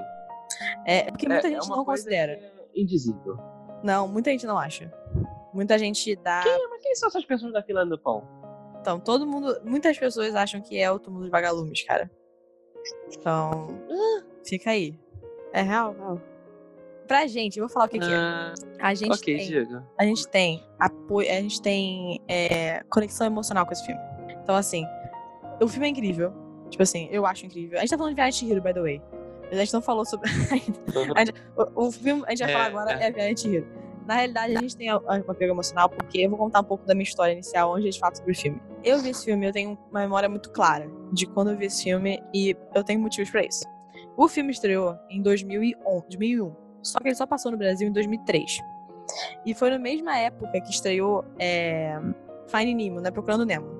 Eu lembro disso muito claramente. E aí eu fui no cinema na mesma semana, acho que foi um dia e um dia seguinte, ver Procurando Nemo e ver, a Vi- ver a Viagem. E eu fui ver com as minhas primas, na Barra da Tijuca. Eu tenho essa memória clara. Caraca. Minha prima morava na Barra da Tijuca. E eu fui ver os dois filmes. E a gente viu, e eu lembro, claro, porque as minhas primas amaram de paixão Procurando Nemo, que eu também adoro. Pô, muito bom o filme. Só que eu gostei mais de Viagem de Hiro. Só que não é Ghibli. É, Não, exato. Eu saí do Viagem Hiro, assim, chocada. E muito. Tipo, eu amei, amei de paixão. E as minhas primas gostaram mais ou menos. Tipo, elas não entenderam exatamente qual era o filme. Eu também não. Com certeza naquela época eu não entendi o que estava acontecendo, porque é uma maluquice inacreditável naquela época, uma criança entender. Mas, considerando que eu, nu- acontecendo? considerando que eu nunca tinha visto um filme de Studio Ghibli antes, então eu não sabia o que esperar. Sabe? E foi o primeiro filme, isso agora é um marco mais geral do que um marco é, pra, da meu pessoal, que foi o primeiro filme que conquistou é, o Ocidente, né? Tipo assim, é, eu acho que Volto a dizer, disso- se você conhece o Estúdio Ghibli, é, no, aqui no Sense, se a gente conhece o Estúdio Ghibli, é, é porque você viu Viagem de Chihiro, porque Viagem de Chihiro foi o que veio pra cá início, inicialmente. Na verdade, no Brasil, porque Precisa Mononoke veio antes e parece que já custou bastante gente. A Viagem de Chihiro foi a que chegou, inclusive, nos Oscars, e ganhou Oscar de melhor animação. Então, exatamente. Eu estava falando no início do, do podcast, que a gente falou que foi o único estúdio que ganhou é, fora do- dos Estados Unidos, né? Que ganhou Oscar de melhor animação, que foi o Viagem de Chihiro. E eu acho que, assim, talvez possa ter custado algumas pessoas antes, mas na nossa geração, né? Geração de millennials, millennials realmente, é o primeiro filme que viram com certeza de Ghibli, posso dar aqui um pouquinho de certeza, a não ser que você tenha algum descendente japonês que te apresentou antes a isso, foi a Viagem de Chihiro. E, e foi um momento, assim, pra mim, eu não conseguia parar de ver o filme. Eu lembro que eu vi uma vez no cinema, assim que lançou o DVD, eu comprei, eu tenho o DVD aqui, eu tenho acho que o VHS esse filme. E eu via todo dia. Minha mãe não aguenta mais, meus pais que estavam realmente não aguentavam mais ver esse filme. E eu via sempre. Eu- é um filme que me marcou de uma forma intensa. E é muito bom porque a partir dos anos, cada vez que eu revia esse filme, eu entendi um pouquinho mais Não entendi o que significava aquele. É verdade. Ou o que significava é, aqueles monstrinhos pretos que pegavam o sapato dela. Ou o que significava um milhão de coisas que a gente vai entrar aqui pra falar um pouco mais sobre né, o significado de cada coisa do filme. Mas tudo isso, né? É, é muito maravilhoso. É um filme que realmente. Aliás, a gente pode mim... contar agora da história do filme. Vamos, vamos contar. Vamos, por favor. É... A gente tá falando aí de uma é, minha experiência por... pessoal, como se alguém se portasse com isso. Mas saber sobre o filme. Aham. Uhum. Ninguém, ninguém liga pro que você sente. é, porque a Viagem de Hiro trata de uma história de uma menina, olha, de novo, menina, bem Nova. pequenininha, com seus 8, 8, 9 anos, sei lá, deve ter no máximo 10. Eu acho ela, que sim, chamada, adivinha, Chihiro. Chihiro. Ela, ela está se mudando com os pais, né? Os pais dela estão se mudando para o interior, né? Isso. Uma outra cidade que seja. E elas estão. acabam pegando um atalho né, pelo meio da, de uma floresta, só que esse atalho dá num beco sem saída, né? Na verdade, não no beco sem saída, no lugar onde o carro não passa. É, tem tipo um toquinho. E eles frente. ficam. É, tem tipo um toquinho, né? Isso. E é, eles, eles passando por isso, eles até falam assim: olha, aqui tem templos. No caso, é, templos não, locais de adoração, que são pequenas é, estruturinhas de pedra, menores que um banco, assim, que ficam na região, ou seja, no lugar sagrado. Isso. Aí eles acabam querendo explorar, porque eles encontram uma estrutura depois desse beco sem saída, que é como se fosse uma entrada, né? É, Aí os pais dela querem ir lá, é, querem ir lá e ela acaba indo junto, apesar de meio consternado. E eles vão parar numa, num, num descampado que tem distante uma vila, né?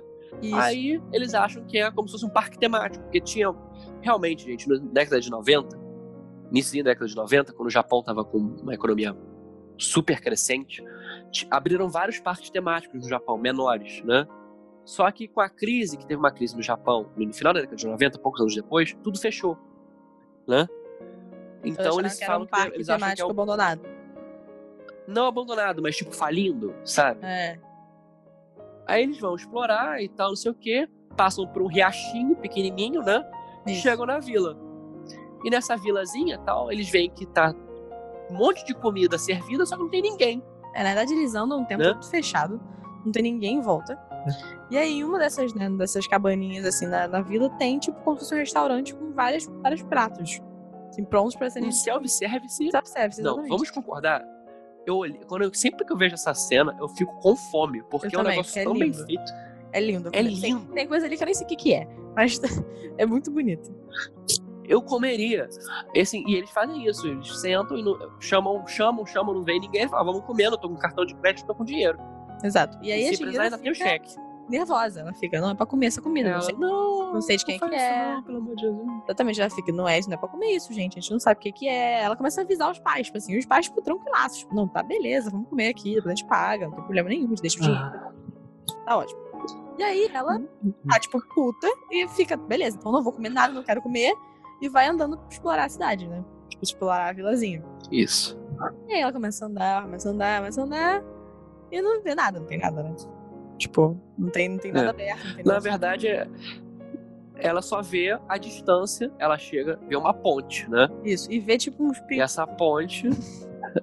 não, não, não, não, não, não. Ainda não, not yet. É, not yet. Tem que, o sol tem que se pôr ainda. Not yet. Aí ela, ela vê a distância nessa ponte uma coisa que parece uma, um pequeno paláciozinho japonês, né? Você já viram um palácio japonês? É mais ou menos isso. É um, um castelinho japonês, né? E ela olha assim e vê que é uma casa de banho.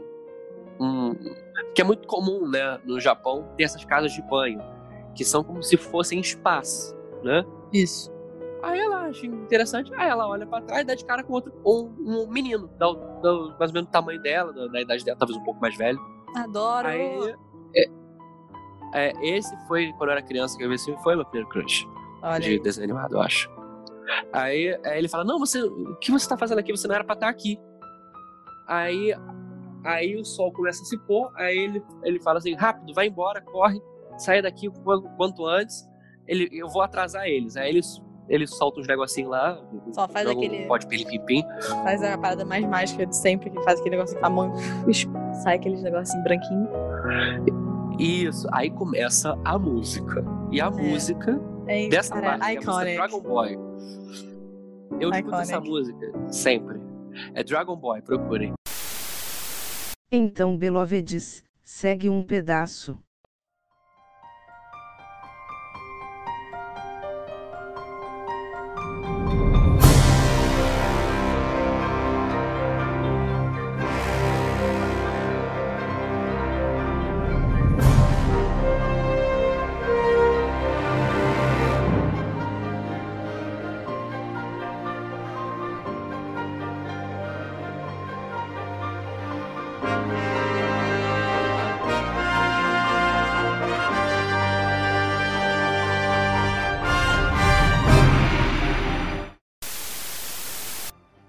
Tá descendo, começa a ficar tudo escuro e ela começa a olhar a vila e começa a aparecer sombras andando na vila. Isso. E começa a ligar Essa é- vermelhas. Das do restaurante. Isso, e as luzes começam a acender, as coisas começam a abrir e é só. E, na verdade, as, ca- as casas e os- tal começam a ser populadas com essas sombras. Aí ela sai correndo, assustada, e ela vai, ela encontra o lugar onde estavam os pais, ela encontra duas coisas enormes, que seriam os pais dela, comendo. Ela vai puxar o pai dela, é um porco. Os pais viraram porcos. Exatamente, eles viraram porcos. Aí, é, porcos gigantes, gordos, assim, com a roupa dos pais. Aí ela, assustadíssima, sai correndo. Entra desespero, e... óbvio. É claro, pô, caralho, meu papai virou porco, minha mãe Isso. virou porco. E ela, vai sai andando correndo, em direção ao carro, né? De onde ela, ela veio. E aí quando ela tava É. andando, do nada pisa em água. Em vez de ser aquele, né, aquela É. planinha lá com grama, do nada é tudo água. Ela não consegue Virou um voltar. oceano. do oceano, ela não consegue voltar. É, É. E ela vê também nesse quando ela tá na ela vê que tá vindo um barquinho lá do fundo. Tipo, um barquinho com as luzes. E ela, né, corre pro outro lado, volta pro onde ela tá, volta pros porcos. e aí ela tá completamente desesperada, ela tenta correr, ver as coisas e tal, e ela se esconde. Essa hora que ela já se esconde atrás da, da, da ponte, ela fica ali, tipo, meio que escondidinha. ela fica escondida, né? E lá ela, ela é encontrada por esse aquele, aquele rapaz que ajudou ela no início, né? Isso. Que é aparentemente humano, né? Parece humano. Porque né? ela tá. Ela, que ela começou a ver que não só as sombras estão ali, mas o barco traz criaturas bizarras. Lembra que a gente falou das entidades japonesas, os deuses e os yokais? Então, o bar, os barcos vêm trazendo deuses japoneses, Isso. que são bizarros. Que Porque os começa a tomar Japão forma quando eles saem não do barco. Exatamente, porque os deuses do Japão não são tipo, ah, tá vindo Zeus ali. Olha Zeus, Zeus Apolo. Olha Thor com seu martelo. Não é isso. Os deuses japoneses são o deus do, da- das águas da Baía de Guanabara. Isso. É o deus da, da- do ipê amarelo da, do topo da Floresta da Tijuca. É Tem o deus da. O deus das preguiças da Floresta da Tijuca, entendeu? Aí vai vindo, entendeu? Eles representam uma coisa específica, muito local e um conceito, entendeu? Então, existem literalmente milhões de deuses no Japão. Exato. E aí eles Assim começam. como, assim como na Índia e tal. Exato. E aí, e eles começam a sair, né? Começam a cruzar a ponte indo em direção a esse palácio que a gente tinha falado antes, que é a casa de banho. E tem, né? O povo lá, todo mundo indo, tem o. Tem um sapo. É um sapo. É tipo, é um monstrinho, parece um sapo que fica dando.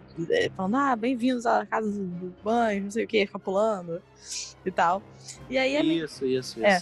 E aí o, menino tá com, a, com a Chihiro, ele meio que, tipo, pra ajudar ela, ele prende Ele, dela. ele, é, ele tenta protegê-la, né? Ele tenta É, protegê-la, né? Ele fala assim, não, vem comigo que eu vou te ajudar. E a gente vai, vai cruzar a Aí ela vê essa situação toda. Aí ele fala, Aí na ponte, por quê? Ela, é, é, são sapos e lesmas, né? Que, isso, que, ah, que ajudam a, a casa, né? Indo todos os deuses, né? exato. E ele E aí- meio que fala assim, não, se você não. Você, se você respirar, eles vão te ver. Eles pra vão Né? saber que você é humana. Aí. Eles vão te ver e vão saber que Exatamente. você é humana. Porque nessa mitologia toda aí criada, eles, eles comem humanos. Existe isso? É. A carne humana, ela é cozinhada e é comida. Então, assim, é, eles, eles têm que, tem, ela tem que cruzar a ponte, ela tem que perder a respiração pra não verem ela, pra não saberem que ela é humana, pra não matarem e conseguir comê-las. Todo um... uma situação tensa acontecendo. Depois de que seus pais viraram porcos. Depois você tá virando porco, você tá numa cidade com várias entidades que você não sabe o que, que é. Então ela aprende expressão, Aham. ela vai andando, só que no meio da, da ponte, esse sapo maluco pula, ela leva um susto, ela respira, ele. Que ela é humana, e fica, humana! E aí o menino pega e sai correndo com ela na velocidade da luz. O menino corre pra caralho, porque ele obviamente não é humano. Aham. E eles saem correndo e se Aham. escondem. E realmente acontece várias coisas, Aham. a gente vai contar a história inteira do filme, mas basicamente ele diz pra ela que pra ela ficar. É, não, não, tem, tem como. Tem, a gente tem que falar mais, na verdade. Porque, na verdade, ele se chama Raco, né? Aí ele fala: olha só, a única forma de você sobreviver e tirar seus pais daqui Então, é é você fazer um um contrato com a Yubaba. Exato, você conseguir um É. trabalho e fazer um contrato. Pra você, obviamente, também É, não, não ficar com cheiro de mana. Também tem um negócio desse. Exato, você precisa perder esse cheiro. Porque, na verdade, o que, que era aquilo? Aquilo era uma casa de banho para os deuses, né? Exato. Ou seja, o que aconteceu? E ela é, essa casa de banho, ela é, é- tem diretoria de uma bruxa chamada Yubaba. Uhum. Hã? Então, a única forma dela ficar ali é ela fazer um contrato de trabalho com o Yubaba, né? Exato. E depois ela vê o que ela pode fazer para reverter a situação dela e dos pais, né? E a, a- a grande situação é que ela acaba tendo que dar um jeito de se esgueirar sozinha, porque ele não pode mais ajudar ela, até Yubaba conseguir esse contrato. O que ela consegue, né? Consegue. E aí é que começa o Uma filme, cena né? inacreditavelmente legal dela pedindo o contrato pra. Preciso trabalhar aqui, porque eu preciso trabalhar aqui e tal. É muito maneira essa cena. É, Não, ela você consegue. tem que ver dublado, porque, assim, filme tem. Esse Jet Hero dublado. Não Eu vi consigo ver as assim, ser. Não, tem que ver dublado, porque eu não consigo. Eu, eu não consigo não ver a dublagem da Yubaba sem ser a dubladora da Marge Simpson. É verdade, pode crer. É, É aí muito boa. ela consegue o trabalho. Ela consegue trabalhar, acho que como limpeza, né? Da, da casa de banho. Ajudante. Isso, Hum. ajudante de limpeza, né? Isso. E aí, é, ela meio que faz uma, entre aspas, amizade com uma das, das moças que trabalha na casa de banho também. Né? Que é um pouco mais velha que ela, bastante mais velha. Que é uma lesma, por incrível que pareça. É, que é uma lesma. Gente, incrível. É, Uhum. e a É, que é história uma coisa humanizada, né? Uma É. antropomorfizada. é tudo, é todo mundo é meio humanizado, né?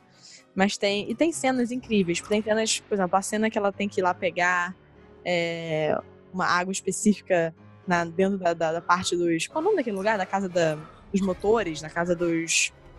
Caldeiras. Das caldeiras, isso, caldeiras. Que ela encontra o cara que é o dono das caldeiras, que O, as caldeiras. o Kamadi, né? Amadice, que tem um milhão de braços.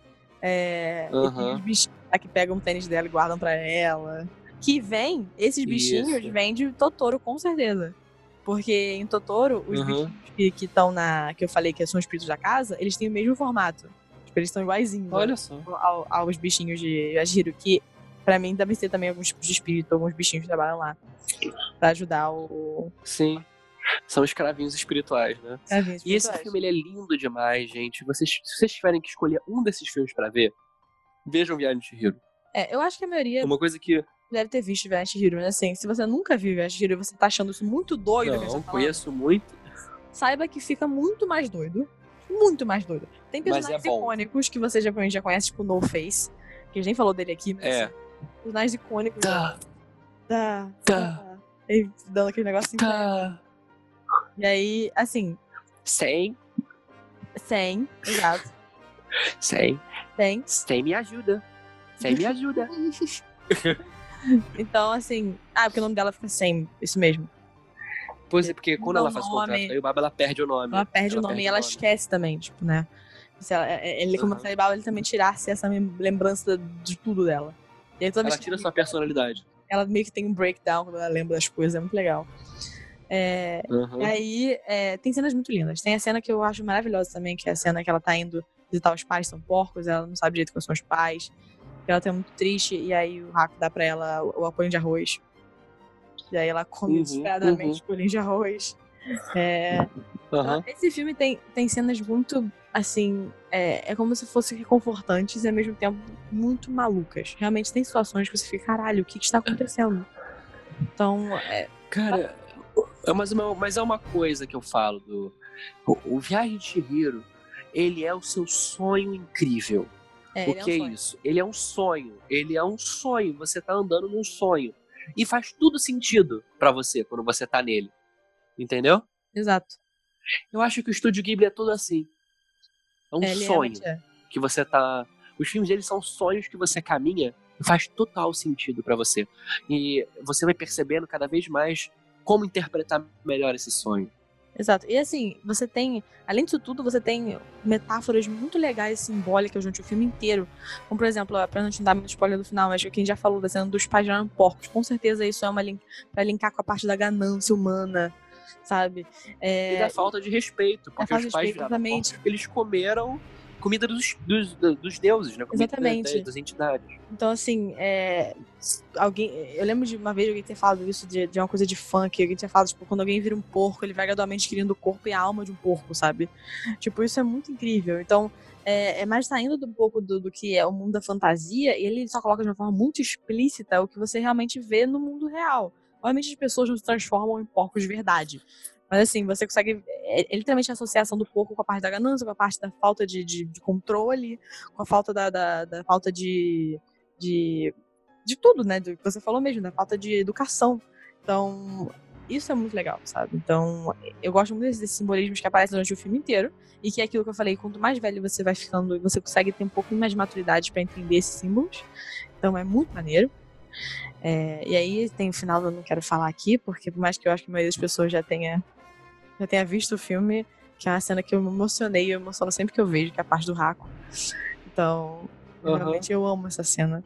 Eu fico emocionada com essa cena. Só de falar eu fico emocionada. Não, sabe, eu choro, eu choro sempre no finalzinho, quando tem aquela musiquinha.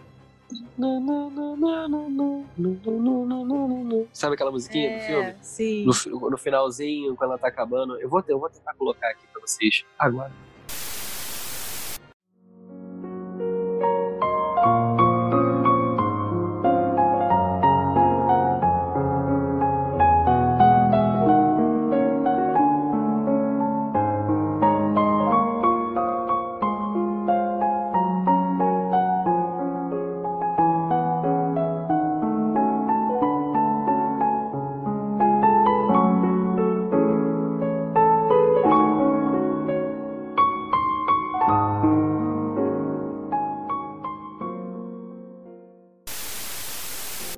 Exato. Coloquei. Colocou. Ai, gente, eu sou apaixonado pelo Estúdio Ghibli. Eu acho que a gente tem essa paixão. Eu tenho um sonho de princesa, né, desde que eu sou criança, de ir ao Japão e visitar o estúdio. Mas que, tipo, eu já tenha passado a sua era de ouro. Eu ainda quero ir lá visitar e ver como é que é. Eu acho que você pode fazer isso, se eu não me engano. E meio que. Não, a gente vai fazer isso. Porque Deus é mais. Deus é mais, Deus é mais, Deus vai deixar fazer isso. Quando eu era criança, a Ana, a Ana de, de 12 anos, de 10, 11 anos, queria muito virar mangaká. Então, assim, isso nunca aconteceu, obviamente. Mas Você queria muito. Você queria muito ser, ser aquele personagem do Juju romântica, né? eu queria. Eu queria, ser, eu queria ser o personagem do romântico. Eu queria morar no Japão e. Eu te entreguei, você sabe, né? Ah, whatever. Todo mundo... Eu falei de. Meu primeiro episódio foi de Onde você cair de Hatsukoi? Nosso primeiro episódio foi de fanfic, cara. Tipo, não tem. Não tem pra onde fugir mais. Não, a gente já se estragou, a gente já se estragou ali. se Eu estragou já me ali. estraguei aqui, não existe mais nenhum tipo de. de... Aliás, tem aí uma boa, uma boa coisa aí, episódios de yaois legais. É, ideal é trash, porque tem muitos. Já que tá falando de É, cultura japonesa. Os bons são só Sekai Hatsukoi e Juju Romântica. Falei aqui. Tem outros, não. Tem Gravitation que eu gosto. Mas tem outras coisas também que a gente pode falar depois. É. Você está entrando em outra parada aqui. Sim, sim. Não é o mesmo público. É. é. Corta. Claro. É, então, gente, na realidade, é, a gente queria entrar um pouco mais em detalhes sobre esse filme na, na Veshiro, porque, como a gente pode falar, mencionar aqui, marcou muito a gente. É, até que, inclusive, você não falou, tipo, você lembra do momento que você viu Veshiro pela primeira vez? Cara, eu vi pela primeira vez quando eu era menor. Bem menor. Aí eu vi de novo quando eu tinha 11, 12, 13 anos, sei lá. Aí eu lembro, caramba, que coisa incrível. Isso me marcou, isso está me marcando. Eu senti marcar na minha pele, entendeu? Aí depois eu vi de novo esse filme porque. É, aí depois eu baixei. é, Perdão. É, eu comprei ele legalmente. É, o, eu- os advogados estão me falando pra falar isso. Aí eu comprei ele legalmente é, no meu computador e, é, bom, eu revi algumas vezes. Exato. É maravilhoso. Eu também, na verdade, eu comprei legalmente de verdade, assim, tipo, não preciso advogados me falarem, eu realmente queria ter esse comigo, então eu tenho até hoje. O DVDzinho. Não, mas eu comprei legalmente. Eu, Eu sei, comprei. eu tô falando que eu comprei legalmente. Pode. Ué, tá certo. É. E eu aí, comprei legalmente, não foi nem um caminhão virtual que caiu. O caminhão virtual caiu. Eu peguei. Então, eu também peguei de caminhão virtual, as primeiras versões, né? Então, assim, não posso falar nada. É porque, na verdade, eu era ingênua, eu não sabia pegar do caminhão virtual. Então, na realidade. Já prescreveu, Polícia Federal, já prescreveu. Eu escrever, tem mais 10 anos. Aí caiu, eu não sabia onde é que tava, entendeu? Eu não sabia encontrar no- naquele mundo de caminhões caindo, então eu comprei mesmo. Eu fui na loja americana. Aquele mundo de caminhões caindo. Exato. Eu não sei. Eu não sei se foi loja americana, não, mas foi um negócio desse.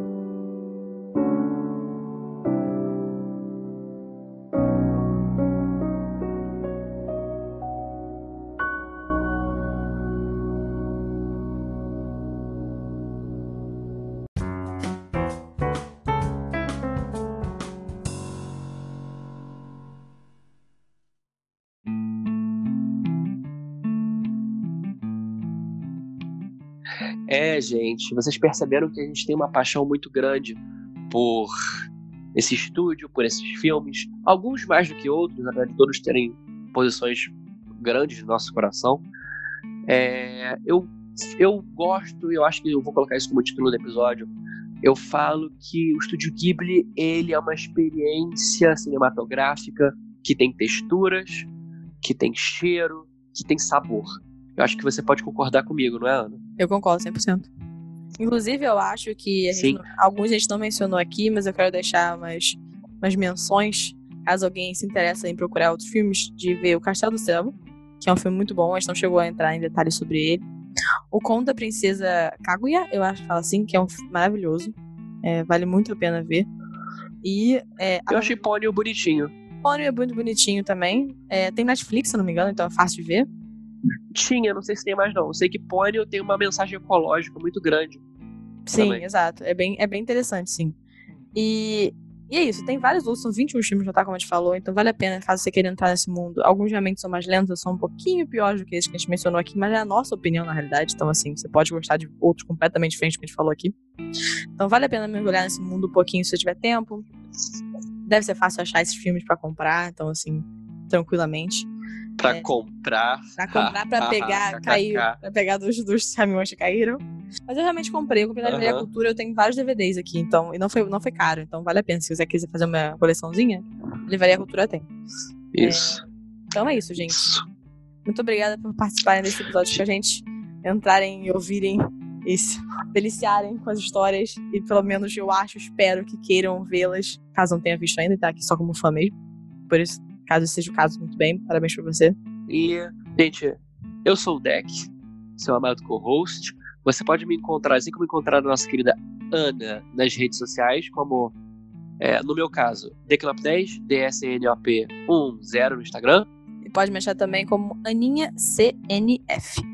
A gente vai também colocar aqui no- na descrição desse episódio, como em todos, tem o nosso, os nossos Instagrams, como também tem o nosso Twitter do Zoncast mesmo e o nosso e-mail. Então, se quiser entrar em contato com a gente, faça qualquer coisa, pra xingar a gente, pra falar que o filme é uma bosta, pra falar que você amou outro filme que não tá nessa lista, fique à vontade.